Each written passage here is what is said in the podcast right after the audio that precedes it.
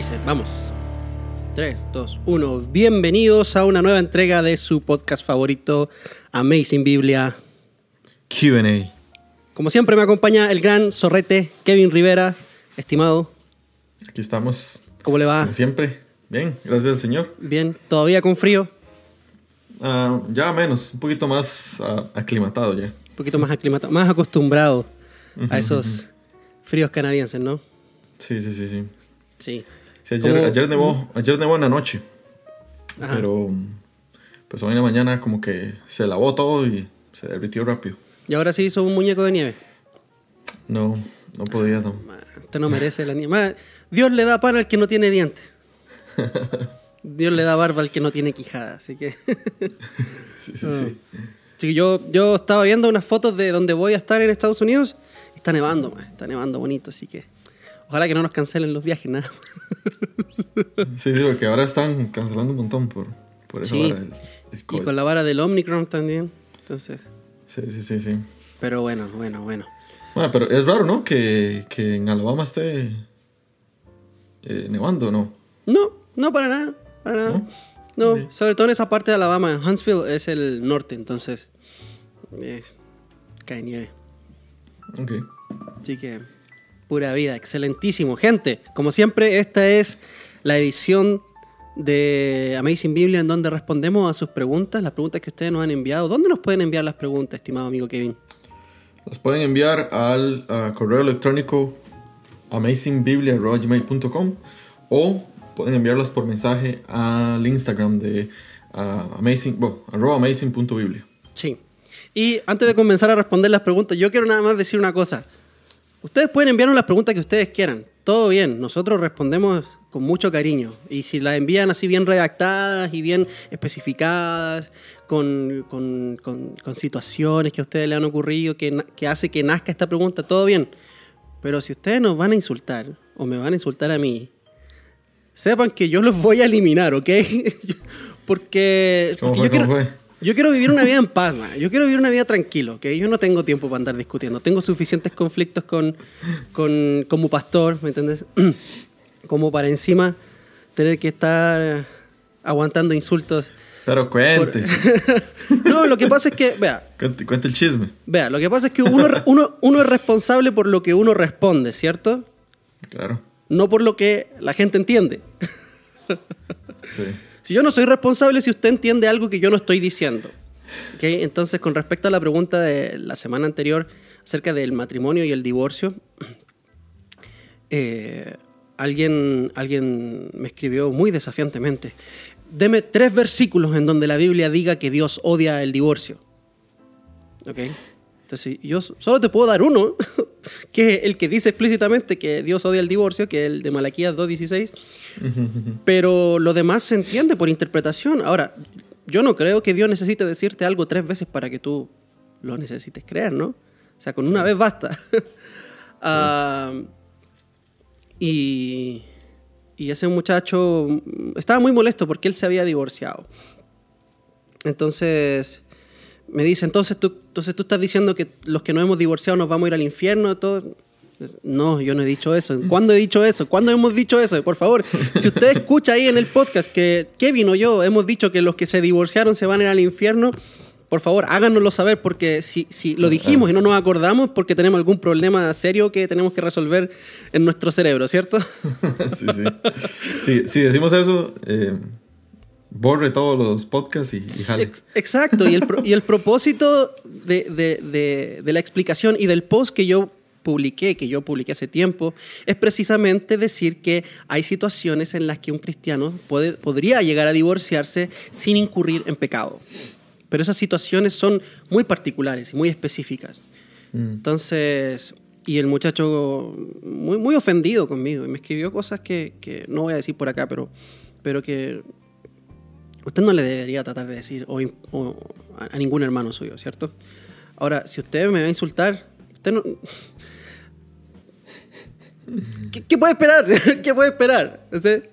Eh, se va a ir borrado, se va a ir eliminado, bloqueado y no va a poder, no va a poder ver ninguna publicación del Instagram, por lo menos. Así que, así que, pura vida.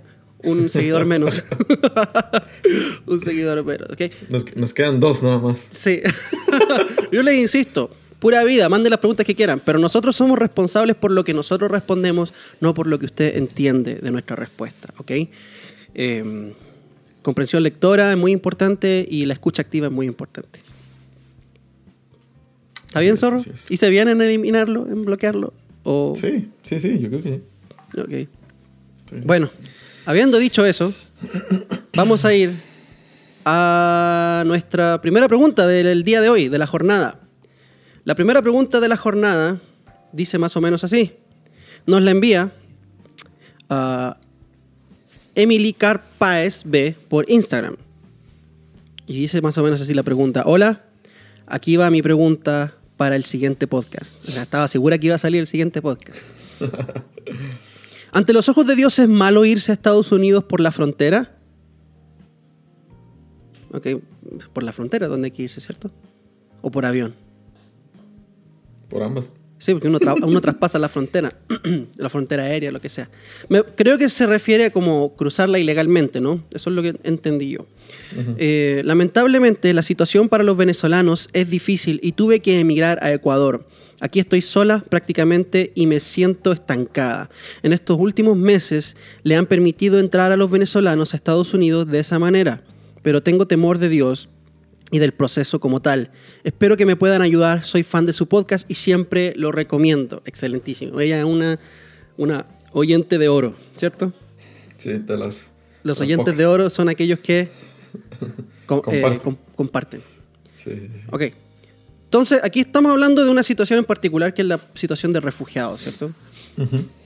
Y no sé qué es lo que piensa usted, pero yo detesto cuando dicen Jesús era un refugiado. Jesús también fue un refugiado político. No, mae, no fue un refugiado político. Pero bueno.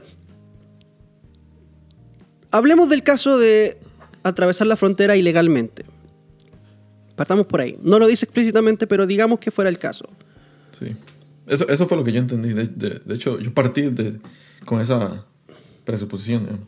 Ok, ok, entonces díganos cuál es su postura. Am,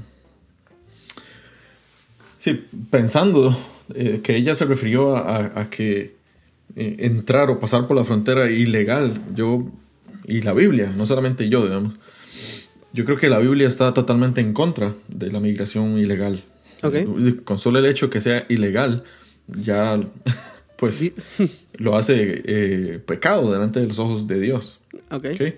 Am, es- estamos de acuerdo de que eh, Pedro en su, en su carta primera de Pedro, eh, Pablo en Romanos, él dice que Dios ha puesto autoridades, refiriéndose a, las autoridades civiles, y que estas autoridades pues han recibido la autoridad de Dios, por eso tienen el, el poder eh, de establecer leyes específicas para cada, para cada país ah, que limitan, digamos, ciertas acciones. Y una de las acciones que limita es eh, pues la migración ilegal. Entonces, yo creo que el, el cristiano está, pues por lo que la Biblia nos dice, está llamado a obedecer es- esas autoridades civiles junto con las leyes que esas autoridades civiles establecen. Siempre y cuando esa ley no eh, vaya en contra de alguna ley del Señor o Sí, que no eso- contradiga alguna de las verdades de, de Dios. Sí, eso Entonces- le iba a preguntar, perdón, porque eh, el hecho de que algo sea ilegal lo convierte en pecado necesariamente. Yo creo que aquí usted me está respondiendo, no, necesariamente. Sí, no necesariamente. sí, no, no. No, porque pues antes era ilegal, no sé, en, en la Alemania nazi era ilegal eh, esconder a judíos en, en sus casas y protegerlos. Pero obviamente, pues a eso, a eso estamos llamados, ¿no? A- Sí, exactamente. de- Y, y viceversa, ¿no? Algo que es legal no significa que sea moral. Este, Era legal la esclavitud. Es legal en muchos países matar mujeres porque porque eh, cometieron adulterio o, o- Sí, o sí, sí. matar niños en el vientre. Sí. Entonces, para hacer la separación nada más. Sí, entonces, e- ella dice que eh, en los últimos meses o en los últimos años han estado recibiendo a los venezolanos eh, que van por la frontera. Creo que pasan, digamos por decirlo así, a pie. Ok. pues si Estados Unidos abre sus, sus fronteras para que venezolanos entren eh, sin ningún, o sea, que entren legalmente, pues yo creo que no hay ningún problema. Okay. Pero eh, creo que aquí, es, aquí se pone un poquito difícil porque, obviamente, para llegar o para pasar eh, a, pata, por decirlo así, a pie, por, por la frontera, ella tiene que ya sea tomar un, no sé, un avión, bajarse en México y ahí, por, ejemplo, en Tijuana, que la frontera está como a 100 metros, y pues cruzar ahí, normal, ¿verdad? O la otra sería como, eh, de ahí, no sé, caminar o ir como este peregrinaje desde Ecuador, que ya es donde está, cruzando, digamos, todos los países. y no sé si ella tiene como documentación o no. Puede que la dejen entrar a Estados Unidos sin documentación porque va a ser refugiada, pero no sé si en Colombia, en Panamá, Costa Rica, Nicaragua, ah. etcétera, la van a recibir como refugiada. Como pasó con, con, un grupo de, de, cubanos, ¿cierto? Hace como seis años. Sí, sí. Ajá, ajá. Sí, sí, Que recuerda que nosotros fuimos a. Bueno, esos eran. Creo que eran. ¿Nigerianos? De, de África. Eran de África. ajá, ajá. sí, pero interesantemente, este grupo de cubanos que, que hizo ese viaje desde Cuba hasta los Estados Unidos y pasó por Costa Rica también Ah, mi esposa el año anterior a ese año había hecho un viaje a, Cuba, un viaje misionero a Cuba. En ese tiempo estábamos de novia, ¿cierto? Mm. Y cuando esta gente llegó a la frontera de, Costa Rica, mi esposa estaba visitando a esta gente, a estos eh, inmigrantes, y se encontró con una señora que había conocido en ese primer viaje misionero. No. sí, una, una pastora. una pastora de Cuba. Pero pero el mundo es muy pequeño. El mundo no es tan grande como uno cree. Sí, sí, sí. Ok. entonces, eso, eso digamos, es como, como lo, que yo, lo que yo creo. Que, que creo que está, eh, no sé, apoyado por, por la escritura. Sí. Por mi parte, yo, yo podría decir que, como usted citó eh, Romanos 13, bueno, no lo citó, pero Romanos 13 dice, no hay ninguna autoridad sino de parte de Dios y las que hay por Dios han sido establecidas. Muy de acuerdo a lo que dice Daniel en Daniel 2.21, ¿cierto? Que Dios es el que pone y el que quita los reyes. Em, como es Dios quien ha establecido los gobiernos para recompensar el bien y para castigar el mal, em, eso también implica lo de las fronteras, ¿cierto? Eh, Dios estableció reinos, por lo tanto estableció fronteras, porque los reinos eh, se rigen dentro de cierta frontera, porque no existe un reino mundial, no existe un reino global. En última instancia, entonces podemos decir que es Dios quien establece las fronteras de manera soberana, así como establece los gobiernos. Um, y si es Dios quien establece los gobiernos, eh, ergo, las fronteras, entonces nosotros también tenemos que respetar eso, tenemos que honrar eso, las fronteras. Em, y la otra cosa que quería decir es que la propiedad privada, eso entra dentro del concepto de propiedad privada. ¿cierto? Em, yo como chileno, Chile me pertenece, es mi país. Este país donde yo vivo, Costa Rica, no es mi país, no me pertenece. Yo podría ser deportado, yo podría ser expulsado del país si yo no cumplo con las leyes del país y con, con lo establecido por el país, porque no es mi país. ¿Y a dónde me van a deportar? A mi país. Y la propiedad privada no es un concepto ni libertario, no es un concepto ni de derecha ni republicano, es un concepto bíblico. Lo vemos en Éxodo 20, en los mandamientos, no robarás. Si hay un mandamiento para no robar es porque existe una propiedad privada que puede ser robada. Y cuando nosotros cruzamos la frontera ilegalmente, estamos robando. De alguna forma estamos robando indirectamente, porque estamos haciendo uso de los beneficios que construyeron los impuestos de otros, sin nosotros contribuir en nada sin nosotros contribuir en nada. Estamos robándole a aquellos que han hecho el proceso legal de pasar la frontera legalmente, de sacar una visa, de, estar en orden. Y lo último, que da mal testimonio. Obviamente. Da mal testimonio. ¿Por qué no realizar el proceso de manera legal? Ahora, distinto es el caso de un refugiado, ¿cierto? El refugio, el refugio político es algo que a lo cual las personas se pueden amparar en caso de que estén en peligro en su casa, en su país de origen. Eh, y en el caso de los, de los venezolanos, claro, hay un conflicto, hay un dictador, hay una, un régimen que se ha impuesto por la fuerza, que no es democrático y que muchas personas corren riesgo um, por, por tener un pensamiento político. Igual en Nicaragua, igual en, en- en- en África, en Afganistán y en otros países en donde los gobiernos son dictatoriales. Sí. Entonces, interesante porque según la ONU existe el derecho, el derecho humano de emigrar. Todos tenemos el derecho humano de emigrar. Pero también existe el derecho de los países a no recibirte. Sí. ¿ok? Yo tengo el derecho de emigrar, pero no tengo el derecho a que me dejen entrar. Ujú. ¿Cierto? Entonces eso Sí. tenemos que hacer la distinción. que para que haya un derecho alguien lo tiene que proveer. Y, y, y- y por algo existen las fronteras. Por algo usted pone reja en su casa, ¿cierto? Pone una puerta en su casa. Porque usted no quiere dejar entrar a su casa a cualquier persona sin primero conocerla. Entonces, este, yo digo, no, no, no está, no es pecado eh, usar la, la- la calidad de, de mm, refugiado, ¿no? Sí, no, yo, yo creo que no. No, que está dentro, de- dentro de lo- del marco legal. Ah, sí. Sí, y, y- y si hay algún hermano en este momento que nos escucha que, que se fue de mojado, que cruzó la frontera ilegalmente, usó un coyote, qué sé yo, o ha hecho eso, eh, esto no significa que, que se vaya al infierno, ¿no? Pídale perdón al Señor. Pídale perdón al Señor. Ca- Cabe rescatar que no estamos diciendo eso. Exacto. Pídale perdón al Señor y ponga, haga todo lo posible por poner sus papeles en regla. ¿Ok? ¿Para qué? Para que usted pueda dar un buen testimonio y sea un testimonio de, de orden, de obediencia a, a las autoridades que han sido puestas por Dios. ¿Ok? Sí, Y, sí, sí.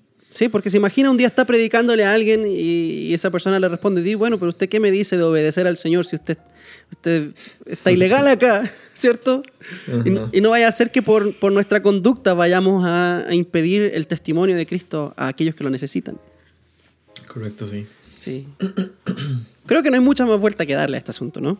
No, no. ¿No? Ok. Excelente. Muchas gracias a nuestra amiga Emily Carr. Emily Carr, está todo junto, no sé si ese será su nombre. Muchas gracias a usted por, por su pregunta. La siguiente pregunta nos llega al correo electrónico amazingbiblia.gmail.com de Trejo80. Trejo80. Ok, ese es el nombre. Eh, dice Amazing Question en el, en el asunto. Amazing Question. Dice, bíblicamente hablando, punto, punto, punto. ¿El amor es un sentimiento o una decisión? Para mí siempre ha sido un sentimiento y de hecho considero que es el más puro y hermoso de todos. Pero en la iglesia que asisto, todos o la mayoría dicen que es una decisión. ¿Será que estoy equivocado?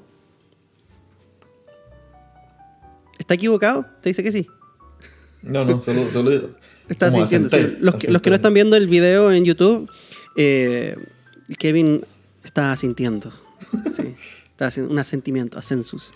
Ascensus. Ah, y por cierto, si, si no se han suscrito al canal de YouTube Amazing Biblia, vayan, suscríbanse. ¿Qué está haciendo? Se va al infierno si no se. Sí, eso, sí lo, eso sí lo decimos explícitamente.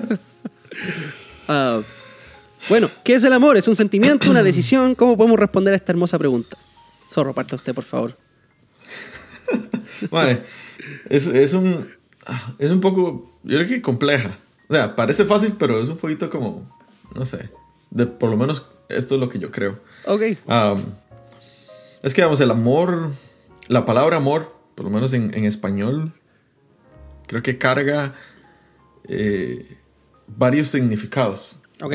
De, si nosotros vamos al, al, por ejemplo, al Nuevo Testamento y, y, y buscamos la palabra amor, eh, se, se utiliza eh, diferentes palabras para referirse a diferentes clases de amor y ca- cada clase de amor tiene como su, sus características específicas y sus repercusiones, etc. Pero pues en el español solo tenemos una palabra que habla sobre amor. Entonces es un poquito, un poquito complicado nada más decir es esto o es lo otro. Porque obviamente yo decido amar a mi esposa. Yo decido amar a, a mi hermano en Cristo. Yo decido amar a, a Dios. Pero, pues, ¿de dónde vienen mis decisiones? Entonces, eh, eh, eh, Jesús mismo dice que la- las decisiones, bueno, hablando de los, de los pecados, por decir así, pero en última instancia, pues cada pecado se inicia con una decisión, pues esas decisiones vienen del, del, corazón. Obviamente no del corazoncito aquí, pero sí como de lo más profundo de, de, del ser, de lo que realmente es la persona. Y ahí donde está el corazón es donde eh, eh, pues vienen todos los pensamientos, vienen las malas acciones, como lo dice Jesús, pero también pues todas las decisiones que yo, que yo voy a tomar. Entonces, eh, por decirlo así, como yo puedo amar una persona, eh, pero la forma en que yo lo demuestro no es solamente con un sentimiento, sino con pues con acciones, ¿no? Decisiones. Entonces, yo creo que son las dos. En una. Las, las, dos en una, ¿ok? ahí me quedo, Se vale, esa, se vale esa respuesta. O sea, es que la pregunta es ¿por qué tiene que ser una o la otra? No pueden ser las dos cosas. Sí, pero, pero, pero sí, sí me inclino más como en, en, como él dice, yo creo que el amor es uno de los sentimientos más puros que debe de haber. Ah, porque no, no significa que el amor es el sentimiento más, más puro. porque yo, yo, creo que hay personas que hacen cosas indebidas en nombre del amor. pero, pero sí, yo creo que eh, el amor es más como un, un poquito más como inclinado al sentimiento. ok. Sí. Ok, ok. Yo no voy a responder esta pregunta. La va, la va, a responder Jonathan la Edwards. Biblia. no, no, no. Es que ¿Lo vamos a invocar o qué? Vamos a invocar a Jonathan Edwards acá. No, no, lo que pasa es que estaba leyendo un blog. Un blog que está bastante bonito. En inglés sí. O sea, eh, todo lo que yo acabo de decir no vale nada. No, no, no, sí, sí, obviamente. ok. Es un, es un blog que se llama Edwards, Edwardsians Blog. Como los Edwardsianos. Que hay gente que, ha recompilado algunos de los escritos de Jonathan Edwards. Y Jonathan Edwards habla acerca de este asunto. Y claro, usted mencionaba que en el griego hay varios, hay varios tipos de amor, ¿no? En el texto bíblico, o sea, el amor ágape, el amor fileo, el amor eh, storge, eh, el amor eros. El amor eros creo que no es mencionado en la Biblia, pero cada uno de estos de estas expresiones de amor son expresiones distintas, ¿cierto? El filial, el amor que, que yo tengo por ustedes, ¿cierto? Amigos, gente que uno quiere, el amor... Em, eros es el amor, el, el, apetito eh, apasionado, ¿cierto? Que uno tiene por, por su esposa. y así, y así van las diferentes categorías. Pero Jonathan Edwards categorizaba eh, el amor en, en, en, dos partes, en dos categorías. El amor por benevolencia y el amor por complacencia. ¿okay? Y es más o menos esto, la decisión y el sentimiento. ¿Cierto? Entonces, acá en el, en el blog, que, bueno, ahí lo pueden, lo pueden visitar. Voy a ver si puedo dejar el link ahí para que lo puedan ver ustedes mismos. Está en inglés, pero se puede traducir. Dice, mm, dice así el, el blog, cito, Jonathan Edwards distinguió entre dos tipos de amor, el amor a la benevolencia y el amor a la complacencia, en, en, en un escrito que se llama el, eh, la naturaleza de la verdadera virtud en 1765. Ahí está la cita. La benevolencia definió como ese afecto o propensión del corazón a cualquier ser que lo hace inclinarse a su bienestar o lo dispone a desear y gozar de su felicidad. ¿Okay? Estamos hablando del, del, del, de la decisión, ¿cierto? El amor a la complacencia, por otro lado, no es más que el deleite en la belleza o la complacencia en la persona o ser amado por su belleza. ¿Ok? Y él decía que la verdadera virtud se compone de ambas, ¿cierto? Y habla aquí específicamente del amor que hay entre que hay de un cristiano por la iglesia y un amor que hay por los perdidos. ¿Cierto? Porque yo, si usted, si usted, usted es cristiano, usted Kevin Rivera es cristiano, y yo veo en usted la belleza de Cristo, entonces siento por usted un amor por complacencia, porque veo la belleza de Cristo en usted. No es que vea belleza en usted, porque ese bigote y esa barba son dan vergüenza. Pero bueno, veo la belleza de Cristo en usted y puedo deleitarme en esa belleza y eso produce amor en mí. O puedo ver la belleza de una mujer, puedo ver la belleza de un cuadro, puedo ver la belleza de un, lugar, ¿cierto? De, de, de, qué sé yo, las montañas. Y eso produce amor en mí. Amo ese lugar, amo a esta persona, porque hay complacencia, hay belleza que me atrae. Eh, pero el amor por benevolencia es es básicamente esa decisión que uno tiene, ese llamado a amar en el caso de los perdidos, que uno no ve una belleza inherente de Cristo en ellos, más que la belleza de, de la imagen de Dios en ellos, pero no vemos una belleza en, su actitud, en su piedad, ¿no? Todo lo contrario, ellos son rebeldes, pero ese es el amor que Dios sintió por el mundo, que lo, que lo llamó a dar a su Hijo unigénito. ¿Para qué? Para que todo aquel que cree en Él sea salvo. Es el amor que Dios siente por nosotros. Es un amor benevolente, donde no hay nada hermoso en nosotros, pero Dios nos ve con los ojos de su Hijo una vez que hemos puesto nuestra fe en Él. Entonces, todo eso para decir que estoy de acuerdo con usted. ok. que, que ciertamente el amor es una decisión, pero no me puedo quedar solamente en que es una decisión. También es un sentimiento. Sí, porque yo incluso puedo decidir amar a alguien y realmente no sentirlo. Porque yo le puedo decir a usted, Mae, eh, como yo decido amarlo aunque usted es un idiota, ¿no? Ahora sí. Como, madre, voy a, voy a, hacer esto por usted, madre, pero usted es un caballo o, cualquier cosa. Entonces, realmente, pues estoy demostrando algo, pero detrás de esa demostración no hay nada. ¿Entendés? No está arraigado en nada. No, hay, no hay un sentimiento. Entonces. Pero sí hay una, hay una determinación. Pero, digamos, de no nace como de, ese, de esa pureza, creo, de, ese sentimiento. No, nace del no nace del sentimiento necesariamente, pero nace de un sentido de obligación, de pronto, de, decir, bueno, este más es un idiota, pero necesita mi ayuda y yo se la puedo dar. Mm, sí, sí, sí. Eso también es, es, una forma de, de amor, o sea, a ver, donde yo veo esta diferencia es en, el matrimonio, en, el momento difícil del matrimonio, ¿cierto? Por ejemplo, mi esposa se casó conmigo a en base a un amor complaciente, ¿cierto? Porque vio toda mi belleza, mi hermosura, mi carácter tan bello, ah, mi belleza física. Pero, pero cuando, cuando yo he pecado en contra de ella, esa, belleza complaciente, ese amor complaciente, claro, pasa a un segundo plano.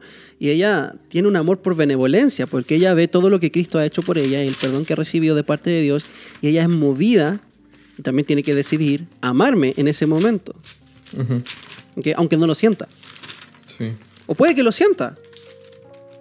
Pero tiene que tomar la decisión de perdonar y de, amarme a pesar de los malos sentimientos que yo pueda producir en ella a través de mi pecado. Entonces, está bien decir que el amor es una decisión, pero no es todo el panorama. Estaría mal encerrarse solamente en, una en un ah, aspecto del amor. Sí. Sea como sea, en no tener el panorama completo. Entonces, eh, pues no está equivocado, pero no, como dice Choclo, no se, no se encierre en una definición. No, está, sí. Es que yo creo que a veces algunas iglesias y nosotros mismos queremos como nos gustan tener nos gusta tener definiciones, es decir, como el amor es esto o el amor es esto otro o lo que sea, ¿me entendés? Eh, la, paz es esto, la justificación es esto. Y nos gusta tener definiciones redonditas, ¿no? Pero no, tiene que ser necesariamente así, si la vida tiene, tiene matices. ¿Ok? Sí. Bueno. Continuamos, pues. O, Tenemos una pregunta más que vamos a responder. Vamos, rápido, vamos rápido. Sí, sí, sí, sí, sí. sí. otra es que cuando no estamos cara a cara, así de verdad, eh, eh, es más. Es mejor ir al grano, ¿cierto? Más seco. más, más al grano. Si no, no, está el cafecito. Sí, si no, sí se le extraña más. Honestamente, sí, se le echa de menos acá. Yo sí tengo café, pero. Sí, sí, sí. bueno, ya me, ya me mandé el yodito, pero me faltó traerlo acá. Sí, tenía que traerlo para acá, ¿cierto? Oiga, bro, hice un, hice un, un creamer. Me hice un creamer tan rico, bro, tan rico, que cada vez que lo, lo, se lo echo al café me siento culpable por estar disfrutando de tanto placer. Y para hacerlo un poquito más, más placentero, le puse una cotita de, de, de, de malicia, de whisky. que ni se siente, pero le da, un, kick. Pero en fin. Hablando de whisky y hablando de alcohol. Ah, madre, muy, muy, qué, buena. ¿Cómo se dice eso? No sé cómo decirlo. Eh, no sé cómo decirlo. Una introducción. sí, Qué buena narrativa. puede ser, sí. Sí, todo, todo, fue, todo fue intencional, papi. Todo está pensado acá. todo está pensado. Uno crea que cada palabra aquí es una improvisación. No, no, no. Aquí venimos Qué a buena, qué buena transición eso. era que- transición. La siguiente pregunta nos la envía Jorge Moffi a nuestro correo electrónico amazingbiblia.gmail.com, ahí donde ustedes pueden enviar sus preguntas. Y dice, buen día mis queridos hermanos de Amazing Biblia, un cordial saludo, felicidades por su programa, sigan así. Y así, vamos a seguir, así vamos a seguir, ¿cierto? Sí. Es- Hay que mejorar, sí, pero vamos a seguir. La pregunta dice más o menos así, hay un hermano en la iglesia donde me congrego que en cada reunión está tomando. me imagino que no es agua, porque si no, es- no estaría mandando la pregunta. Está tomando algún tipo de alcohol. Está tomando veneno. Está tomando veneno, sí, sí. Él dice que le gusta la cerveza y uno que otro trago. Yo le he preguntado si eso es correcto. Y me comenta que Jesús dice en la Biblia que mal está emborracharse, pero que sí se puede tomar. Ok, eso no lo dice Jesús en la Biblia. Primero que todo, ese entendimiento bíblico está bastante off. Pero en fin, para mí la única forma de emborracharse es tomando, así que no lo hago y me cita 1 de Corintios 10:23. Ahorita vamos a leer ese pasaje. Le digo que le digo que de ser así, entonces yo podría consumir cualquier tipo de sustancias y él me dice que sí, pero que todo pero que no todo me conviene ni me edifica y me apoyo yo me apoyo más en Hebreos 10, 26 y 28 que ahorita vamos a leer. ¿Es correcto apoyarse en 1 de Corintios 10, 23 para tomar, fumar con la excusa de hacerlo en bajas cantidades? Ok, 1 de Corintios 10, 23 dice, dice así, lo voy a leer para ustedes. Todo es lícito, pero no todo es provechoso. Todo es lícito, pero no todo edifica. ¿Ok? Ok, recordemos que un, es. con- un texto fuera de contexto es un Es pretexto. un pretexto. Así que Sí, vamos, vamos a ver qué pasa. Le hace, le hace Hebreos. ¿Dónde está Hebreos? ¿Cuál Eh, es Hebreos qué? Hebreos 10, Hebreos- 26 y 28. ¿Lo tiene usted ahí? Sí. 26 Dice al así. 28. Léalo, léalo. En eso se apoya, en eso se apoya el hermano que nos envía esta pregunta, ¿cierto? El, el pasaje de 1 de Corintios es el pasaje en el que se apoya el alcohólico este. no, el hermano este que toma, toma, toma en la iglesia. En cada reunión. En cada reunión más, en cada reunión se trae así su, su báltica, seguramente, su, su- bueno, en Costa Rica sería su, Pacha. su, su- su imperial, bueno, dice, dice así, la Hebreos. Pilsen. La Pilsen. Eh, Hebreos 10:26. Porque si continuamos pecando deliberadamente, después de haber recibido el conocimiento de la verdad, ya no queda sacrificio alguno por los pecados, sino cierta horrenda expectación de juicio y la, y la furia de un fuego que ha de consumir a los adversarios. Cualquiera que viola la ley de Moisés muere sin misericordia por el testimonio de dos o tres testigos. Uy, testigos de Jehová. Eso es, No. Eso como un, peloteo de tenis, así como uno se fue para un, para un lado y el otro se fue completamente para el otro. Sí. Ok, solo es pecado tomar alcohol, ya lo respondimos esto hace un par de semanas, pero digámoselo de nuevo. ¿Es pecado tomar alcohol per se? No. No, ¿cierto? No. No, no hay ni... no hay- No, la, la- sí, no. La- la Biblia no condena el, el tomar alcohol. Y sabe que yo iría, yo iría incluso, iría a un extremo un poquito más allá, y yo diría, fumar cigarro propiamente tal no es el pecado. Fumar el cigarro, propiamente tal. No es el cigarro lo- en donde se encuentra el pecado. Son otras cosas en donde se encuentra el pecado o la acción de fumar. Creo que mi hijo está tirando, haciendo un, un desastre ahí. Ahí lo escuché. Sí, se escucha, se escucha. Sí, sí. Pero eso, eso lo voy a explicar, lo voy a explicar ahora, en un momento. ok. Mae, Entonces- Entonces respondámosle a este hermano, ayudémosle, ayudémosle, porque él está, está siendo afectado por esta actitud de un hermano que está usando la libertad como libertinaje realmente. Sí, sí, sí. Sí, yo creo que para responder la pregunta que estuvo ahí al final, que si era correcto que, que este hermano usara 1 Corintios 10, 23, Ujú. yo creo que no es correcto para nada que sí, él utilice este versículo. Eh, lo que hace más bien al utilizar este versículo es eh, demostrar el punto que Pablo está tratando de refutar aquí.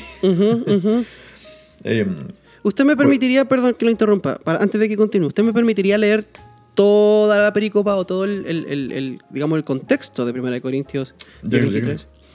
Porque creo que la idea parte en el 14, más o menos, para, para seccionar esta idea desde el 14 hasta el 33. Permítame leerlo y ponga mucha atención a lo que Pablo dice acá para ver si realmente se aplica de la forma como este hermano lo usa. Leo desde la Biblia de las Américas. Dice, por tanto, amados míos, huid de la idolatría. Os hablo como a sabios. Juzgad vosotros lo que digo. La copa de bendición que bendecimos no es la participación en la sangre de Cristo. El pan que partimos no es la participación en el cuerpo de Cristo. Puesto que el pan es uno, nosotros que somos muchos, somos un cuerpo, pues todos participamos de aquel mismo pan. Está hablando acá de la mesa del Señor, ¿cierto? Versículo 18. considerad al pueblo de Israel. Los que comen los sacrificios no participan del altar. ¿Qué quiero decir entonces? ¿Que lo sacrificado a los ídolos es algo o que un ídolo es algo? No, sino que digo que lo que los gentiles sacrifican, lo sacrifican a los demonios y no a Dios. No quiero que seáis partícipes con los demonios. No podéis beber la copa del Señor y la copa de los demonios. No podéis participar de la mesa del Señor y de la mesa de los demonios. ¿O provocaremos a celos al Señor? ¿Somos acaso más fuertes que Él? Todo es lícito, pero no todo es provechoso. Todo es lícito, pero no todo edifica. Nadie busque su propio bien, sino el de su prójimo. Comed de todo lo que se vende en la, en la carnicería sin preguntar nada por motivo de conciencia, porque del Señor es la tierra y todo lo que en ella hay. Si algún incrédulo os invita y queréis ir, comed de todo lo que se os ponga delante sin preguntar, sin preguntar nada por motivo de conciencia. Pero si alguien os dice, esto ha sido sacrificado a los ídolos, no lo comáis.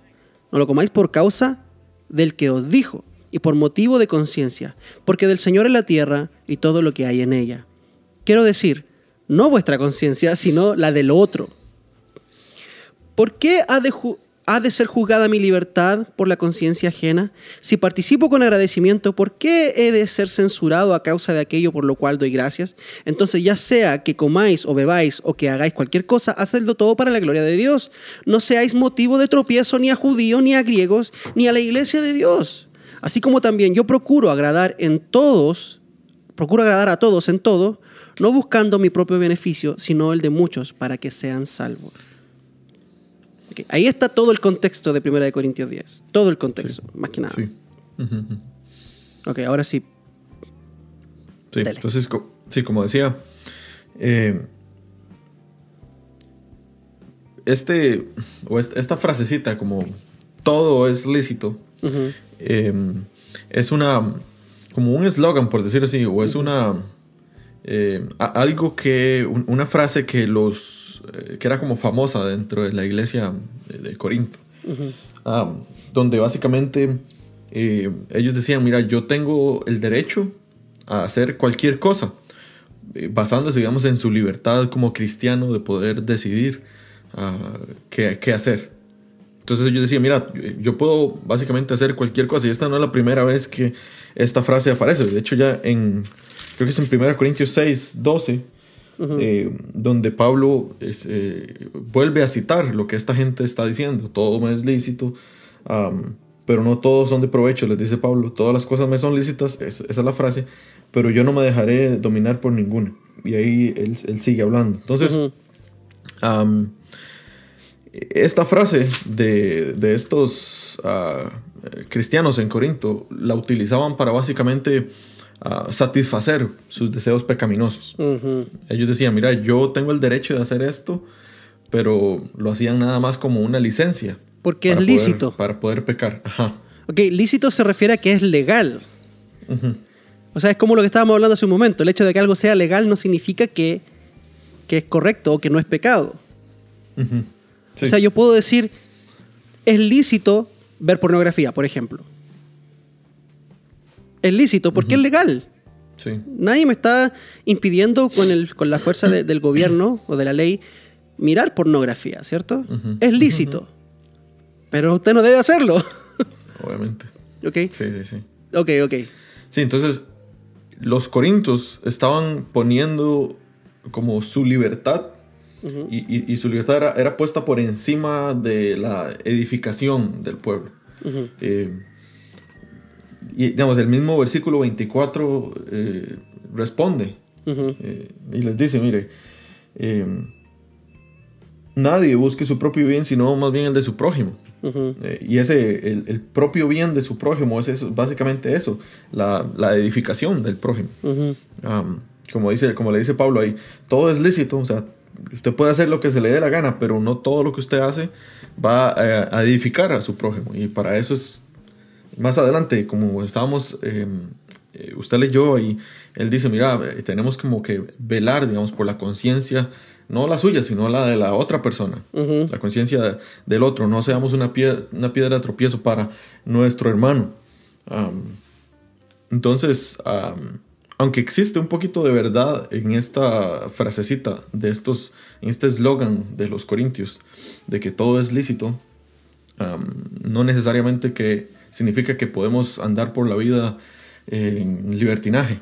Sí. Que yo creo que am, este muchacho está como tratando de justificar su accionar utilizando un versículo sacado de contexto. Que más bien, que más bien en, en vez de, de justificar o de, de- sí, en vez de justificar lo que él está haciendo, más bien está jugando el papel del- del- de los corintios. Sí, sí. Y de hecho Eh. lo está condenando. Está condenando. El pasaje lo está condenando al mismo que lo está usando. Él está usando una pistola ah, y le va a salir el tiro por la culata. Porque. Claro, no, no- no se da cuenta porque lo saca de contexto. Exacto, exacto. Seguramente nunca ha Entonces- leído el contexto.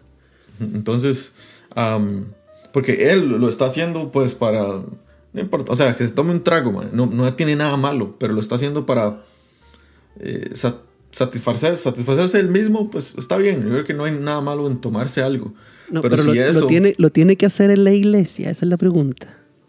yo no sé si realmente es en la iglesia, bueno, digamos Pero es que eso es lo que está iglesia. diciendo el muchacho. Sí, sí, sí. Eso es lo que dice aquí. Hay un Sí, no, hermano en la- en, la iglesia, iglesia, donde me congrego que en cada reunión está tomando. Bueno, es que puede ser cualquier reunión como de amistades, pero bueno, Ok. igual, igual. usted usted igual. le está dando mucho el beneficio de la duda a este alcohólico, ¿eh? no, no, no, no, es broma, No, es, broma igual, es ma. broma, es broma, es broma, es broma. Yo no sé si es ser alcohólico. Pero igual, yo creo que si esto, libertad que él tiene de tomarse un traguito en cada reunión, cualquier reunión que sea, si ya sea una persona que no vea esto como correcto y está haciendo que esta persona eh, caiga, digamos, en, no sé, que sea piedra de tropiezo, pues ya, ya eso lo descalifica, básicamente. Y la misma Biblia lo llama a este muchacho que está tomando a velar, digamos, por la edificación de las demás personas y dejar de tomar en público. Y que tome en su casa y que se tome una- un traguito, no sé, por día o que, que haga lo que quiera con la conciencia limpia. Ujú. Pero delante de las demás personas, ¿no? O sea, estamos llamados a edificar y, y a, amar a los demás, a velar por la, por la conciencia de los demás, por el interés de los demás. Entonces, ah, sí, yo creo que eh, utilizar 1 Corintios 20 10, 23 para justificar y después el otro versículo de Hebreos para poder como eh, estar en contra de esto, yo creo que también está, está bastante mal. Sí, Ah, porque yo- no, no está hablando de eso necesariamente. Porque si el tomar no es pecado, entonces no aplica en ningún caso Hebreos. Porque Sí. está hablando de, de- de vol- Bueno, Hebreo está hablando de volver atrás, está hablando de la apostasía. Está Sí, hablando de la sí, sí, apostasía, de volver al judaísmo para evitar la persecución que trae la fe en Cristo. Entonces no, no, no aplica el pasaje aquí en, en el uso de- del alcohol. Porque, insisto, volvemos a lo del principio, el uso de alcohol propiamente tal no es el pecado. ¿ok? Ahora, esta pregunta tiene otra parte. Cuando, cuando este muchacho que le gusta tomar en las reuniones cita 1 Corintios 10:23, él le dice que de ser así, entonces podría consumir cualquier tipo de sustancias. ¿Ok? Si es así, entonces yo puedo consumir cualquier cosa. Entonces, se abre la otra pregunta. ¿Por qué, ¿Por qué podemos tomar alcohol sin que sea pecado y no consumir, por ejemplo, marihuana? O consumir cocaína o drogas más duras, ¿cierto? Metanfetamina. Llamar a Walter White ahí para que nos traiga un poco de esa, de, esa- de ese cristal azul. Ah, ¿por, qué, por qué una sí y por qué la otra no? Es- está bien, está permitido dentro de, de la libertad cristiana el consumir marihuana o consumir ciertas drogas, eh, hongos, eh, o el fumar. O, o- ¿Cuál es la diferencia? ¿Dónde, dónde, dónde marcamos la línea de separación Sí. entre una cosa y la otra? ¿no? Sí, y digamos, uno lo puede extender incluso más eh, y decir, mira, si uno puede consumir este tipo de cosas sin que sea pecado, entonces pues yo puedo consumir, no sé, pornografía. Ah, con, con un poquito nada más. Cinco Sí, sí. minutos, que es poquito. Sí, sí, sí. Me hace bien, me ayuda, me ayuda a mantener mi, mi estado de ánimo feliz, ¿cierto? Entonces es como... eh, o sea, no. no, ¿no es cierto? Pero eh, sí, no sé, no sé si usted iba a decir más. Me, me- gustaría que hablara de, de lo de fumar, que eso fue lo que... Ah, cierto, que cierto, abrió. cierto. Ok, ok. ¿Cuál ha sido la razón por la cual la gente dice que fumar es pecado? Eh, porque, eh, por lo que produce. Por los daños, los daños que puede producir, ¿cierto? Los daños que puede producir el cuerpo, etcétera, etcétera. Ahora, esos daños no se producen inmediatamente. Sea, si yo me fumo un cigarro en mi vida, no me va a producir cáncer al pulmón por fumarme un cigarro en la vida, ¿cierto?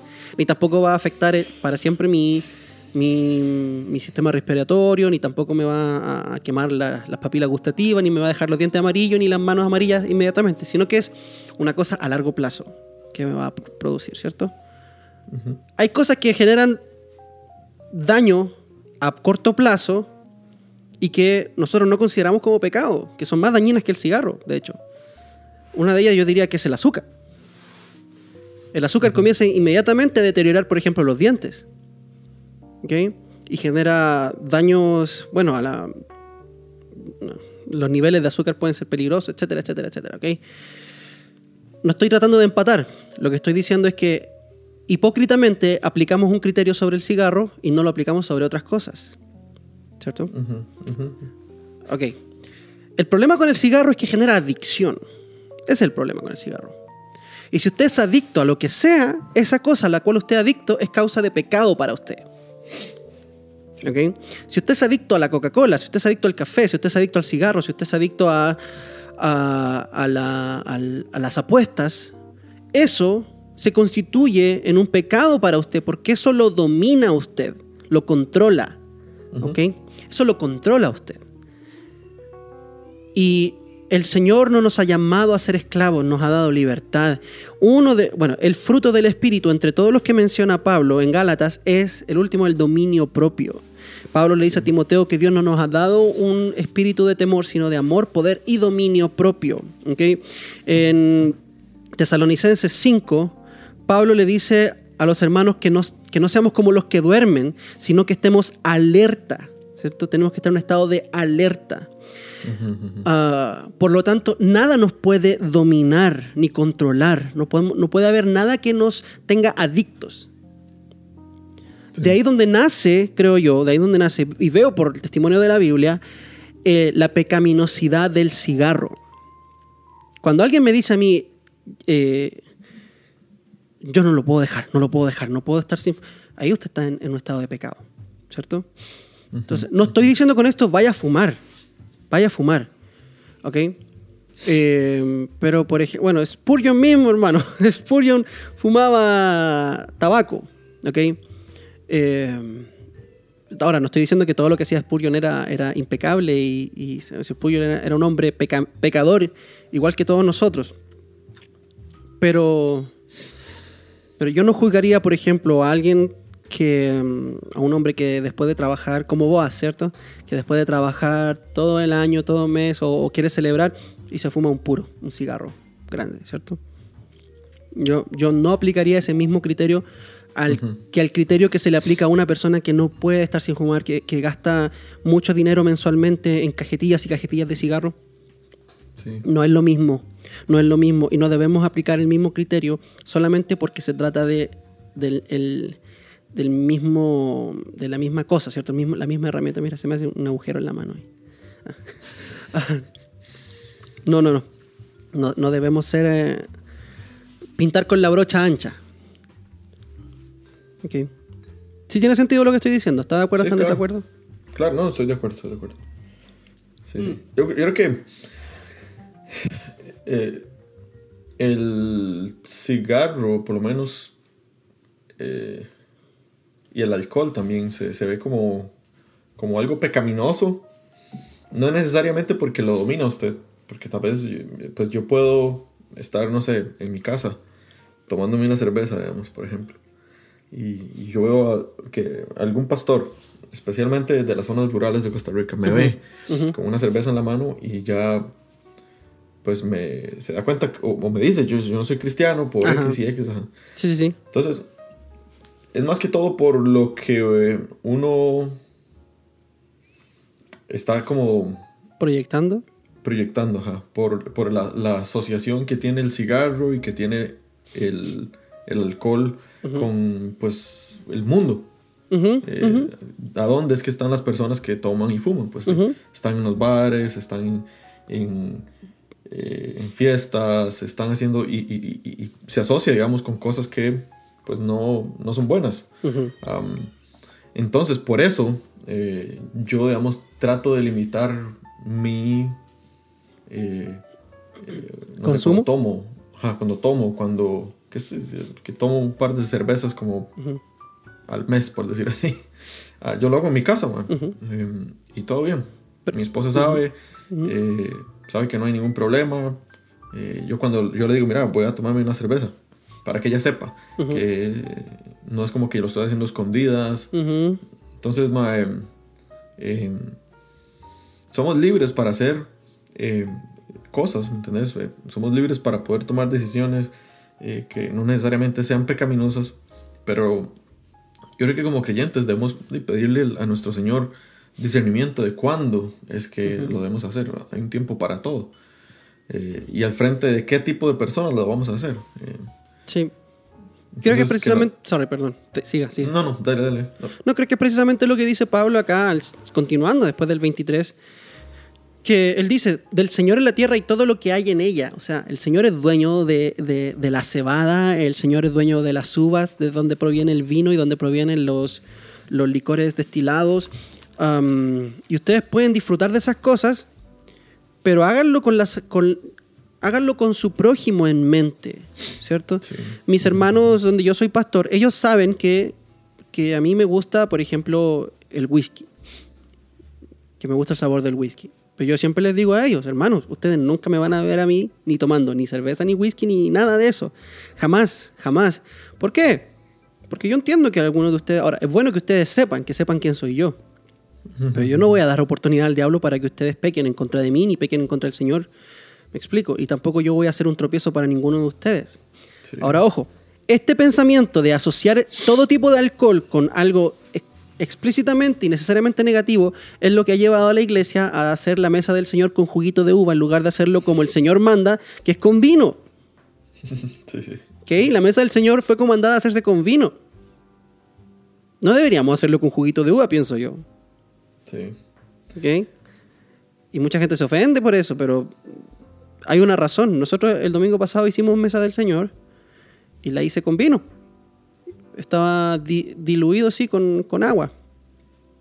Pero yo le explicaba a los hermanos, hermanos, este vino representa la sangre de Cristo y su amargor tiene que representar para nosotros el amargor de los sufrimientos de Cristo. Obviamente, no, no es lo mismo, ¿cierto? Pero que al tomar el vino y al probar el amargor del vino, nos recordemos de la, de la amargura de los sufrimientos de Cristo por nosotros. Eh, no es lo mismo que cuando te tomas un juguito lleno de azúcar. Los sufrimientos de Cristo fueron amargos y, y- y está bien usar el vino, es correcto, porque eso es lo que el Señor nos manda hacer. Sí. ¿Sí? Sí, una- yo creo que una cosa más eh, donde tenemos que tener cuidado con nuestra libertad eh, cristiana es eh, casi al final del capítulo 10. Pablo, Pablo dice: eh, No buscando mi propio beneficio, sino el de muchos, para que sean salvos. Um, eh, creo que eso es una de, los, de las cosas que más miedo me da a mí, man, como que mi testimonio o que mi libertad básicamente le cierre la puerta o sea de piedra tropiezo para algún, algún incrédulo y diga, mira, si este cristiano está haciendo esto, pues, ¿para qué creer en Jesús? Ajá, ajá. Sigo siendo la misma persona. Sí. Eh, entonces le estoy cerrando la posibilidad de ser salvo. Obviamente, eh, esa persona va a sufrir el castigo porque también decidió, pero um, yo puedo influir en, en que si esa persona puede creer o no, por, mi, por mi testimonio, por mi libertad, buscando mi propio beneficio. Entonces, um, sí, hay que tener demasiado, demasiado cuidado con eso, porque eh, no, no, no queremos caer, digamos, en ese pecado, de, cerrarle la puerta de la salvación a alguien. Así es, así es. Yo creo que estamos ya en el tiempo, pero mm, en algún momento creo que deberíamos hablar acerca de, de- del pasaje de Efesios 5, que lo hemos hablado antes, pero este, este efecto adormecedor que produce el vino, ¿cierto? Y el efecto alucinógeno que podría producir, como esto es, es, es comparable con el consumo de otras drogas como la marihuana y que no es igual el consumo del alcohol al consumo del café, por ejemplo, que también afecta a nuestro estado de ánimo, pero lo hace de una forma diferente. Entonces creo que en otro momento podríamos hablar acerca de eso, porque ya tengo un amigo también que, que caminaba en Cristo con nosotros, así firme, y ahora anda un poquito tan valiente. Y está con esa idea de, de fumar marihuana y todo eso. Y dice, no, pero usted toma café y también afecta su... No más, no es lo mismo. No es lo mismo. Así que no me venga con esas varas. Así que, mm, pero, pero creo que ya se nos está acabando el tiempo ahora en este momento. Sí. Así que, bueno, espero, espero que hayamos sido de, de edificación para todos los que nos enviaron preguntas. Son preguntas importantes, son, pregu- son preguntas bastante buenas y, y hemos querido ser de, de edificación para ustedes. Así que nada, Zorro, ¿qué le gustaría decirle a la audiencia antes de despedirnos? Ah, bueno, hubiéramos dicho esto desde el inicio, pero feliz año nuevo a todos. Feliz año nuevo, sí, es cierto. Eh, muchas gracias por, eh, por escucharnos y por mandar preguntas y por compartir. Y por compartir. Así es, así es. ¿Dónde nos pueden enviar sus preguntas? Se pregunta la Al- gente. Correo electrónico amazingbiblia.com o al Instagram arroba amazing.biblia. Y recuerde que si usted envía algún insulto, va a ser bloqueado. Sí. Ma, este, hay, que, hay que ver cuándo hacemos el, el, El giveaway. el giveaway. Sí, estamos. o la, la rifa. la, rifa. la rifa. ¿Cierto? Una- es una rifa, básicamente. La rifa. Sí, sí, sí, sí, sí. Sí. Vea, usted llega y cuando usted llegue, yo me voy, ¿cierto? Cierto. Y después yo llego y vamos a estar de nuevo haciendo los episodios juntos. Entonces, Sí. ¿cree usted que sería mejor hacerla cuando yo vuelva? Sí. ¿Cierto? ¿Sí? Y así entre los dos podemos ver los asuntos porque usted sabe mejor que yo, usted vive acá, es de acá y usted de- entiende todos los el teje-maneje de, de enviar una, una encomienda. Así que vamos a ver si lo podemos hacer internacional, mejor aún. Hay que ver cómo podemos hacerlo. Por lo menos en esta área, ¿no? Este, en este rincón del mundo, en el... ¿Cómo se dice? En el... eh, en esta área de Centroamérica. Así que... ¿Cómo, cómo es que se, ¿Cómo es que se le dice aquí? Este lado. Porque en el sur, eh, Chile, Argentina y todo eso es el cono sur. ¿Cómo se le dice acá? No sé, ma. Ok. Bueno, Dave, man, usted no sabe qué va a saber yo. Bueno, gente, les damos muchas gracias también. Que tengan un. que- espero que hayan tenido un feliz año nuevo. Espero que estén pasándola bien. Disfruten y envíenos sus preguntas. Y nos vemos en una próxima entrega de su podcast favorito, el único podcast que existe, el mejor de todos. No hay duda de eso, no hay, no hay cuestionamiento. No hay quite, no hay Eh, quite. no hay quite. Su podcast favorito, Amazing Biblia. Q&A. Chao, chao. Nos vemos.